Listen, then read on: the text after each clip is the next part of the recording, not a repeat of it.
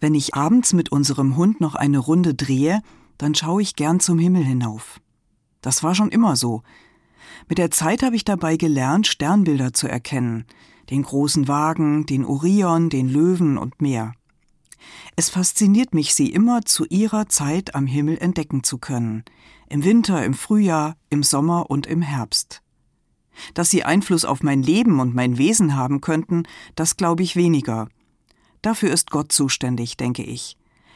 Aber ich erfreue mich daran, wie verlässlich ihre Formationen am Nachthimmel erscheinen. Nun hat es mich ein wenig traurig gestimmt, dass eins dieser Sternbilder quasi in Gefahr ist. Der hellste Stern im Orion hat vor ein paar Jahren angefangen, sich deutlich zu verdunkeln, und die Wissenschaftler und Wissenschaftlerinnen vermuten, er könnte sterben. Das würde bedeuten, er explodiert und verwandelt sich, etwa in ein schwarzes Loch. Keine Sorge, das alles geschieht so weit weg von uns, für die Erde droht keine Gefahr. Und es geschieht auch nicht heute oder morgen. Die Astrophysik hat nicht genug gesicherte Daten, um sagen zu können, wann. Nur das, irgendwann in der Zukunft.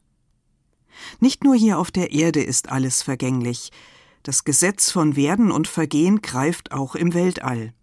Die Zeitspannen sind andere, klar. Aber was mir in meiner Vorstellung unveränderlich schien, ist es gar nicht. Nur der, der das alles geschaffen hat, der ist dem Werden und Vergehen nicht unterworfen. Gott ist ewig. Und er hat verheißen, dass er uns einstmals in seine Ewigkeit aufnimmt. Ich muss keine Angst haben im Gesetz von Werden und Vergehen. Gott ist die Brücke in ein neues, unvergängliches Leben.